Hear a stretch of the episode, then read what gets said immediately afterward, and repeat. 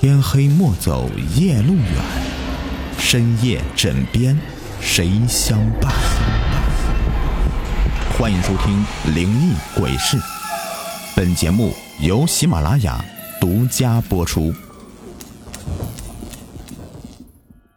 大家好，我是雨田，咱今天来讲一个没有人住的五楼和三楼的故事。我一直觉得那些灵异啊什么的，那都是故事里的事儿。但是我同事最近遇到一些事儿，那真叫人感觉匪夷所思。同事姓张，湖南人，于年初招进我们公司的技术部门。由于之前住的地方离公司较远，所以来公司不久就开始找房子了。在网上找了几处，也到现场去看了看，不是价格贵，就是离得远。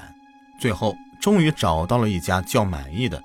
搬家时我也去帮忙了，是看上去不错的五层的小楼，朋友住在四楼。当天下午就将同事的家当全部都搬进去了，晚上呢不免也吃了一顿。然后就各自回家。第二天上班，发现同事的精神状态不怎么好，以为只是昨天刚搬家，人可能比较累，也就没怎么在意。但是第三天，同事再次叫我帮忙搬家，我感觉奇怪，但是没有直接问。搬完家之后，坐在一家小餐馆里吃饭时，朋友就讲述了这两天的遭遇。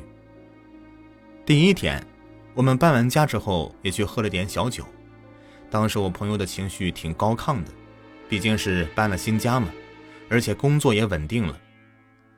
我们喝的不多，他喝完就回去了。由于很累，所以那天晚上他睡得很早，十点钟左右就上床睡觉了，很快就睡着了。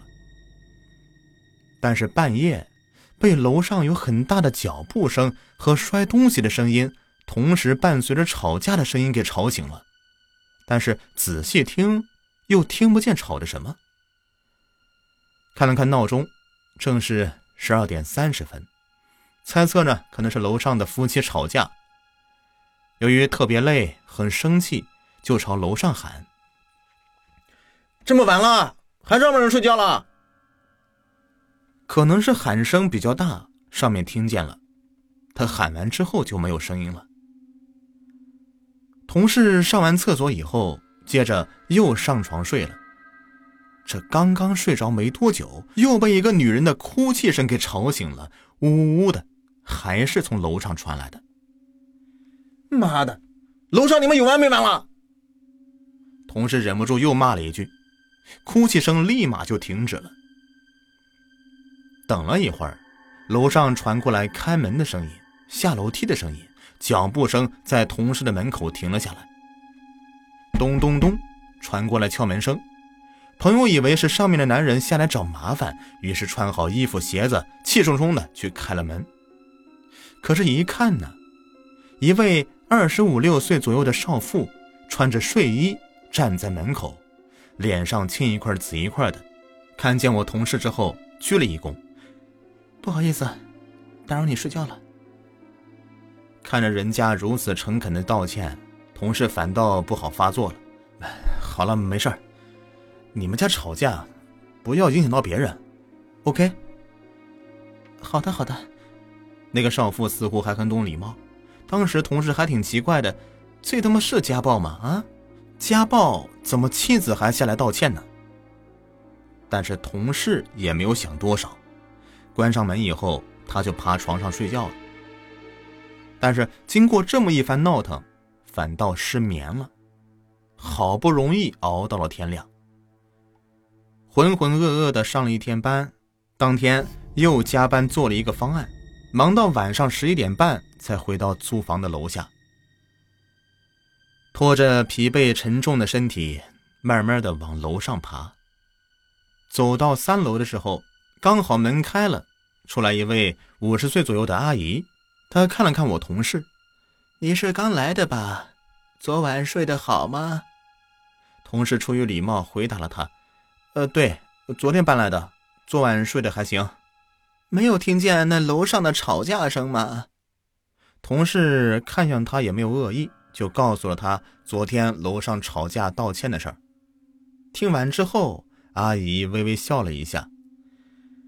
五楼是对新婚夫妻，天天晚上吵架，她老公很凶的。同事由于太累了，就敷衍了几句之后，就回四楼去了。洗了洗，就躺在床上，看着手机，慢慢的睡着了。咣当，这一声又把同事给吵醒了。仔细一听，那急促的脚步声，女人嘤嘤嘤的哭泣声，又是五楼传过来的。同事跑到窗口，头朝上，大声喊着：“五楼，你家什么意思啊？还让不让睡了？”叫完之后，果然就安静了。一觉睡到天亮，由于楼下是一个菜市场，所以窗外的各种声音就传来了：自行车的铃声、人们打招呼声、汽车急促的喇叭声。洗漱完之后，下楼准备上班去。这走到了一楼，门开了，出来一位三十左右的中年男人，好像也是准备上班去的。中年男人友好的打了个招呼。你好，你是新来的吧？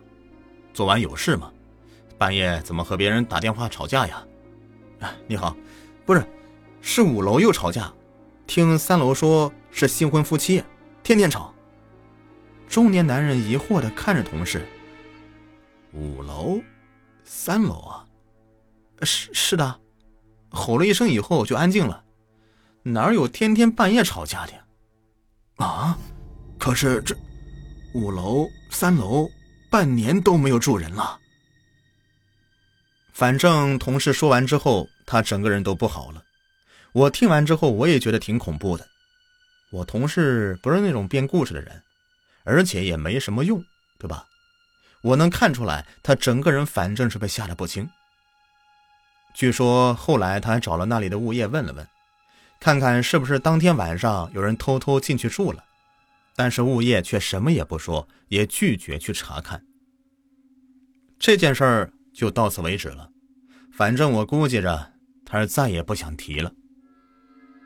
好了，这样一个故事就说完了。感谢收听，喜欢雨田讲故事，别忘了点击订阅关注。有月票的记得送一送啊！下期再见，拜拜。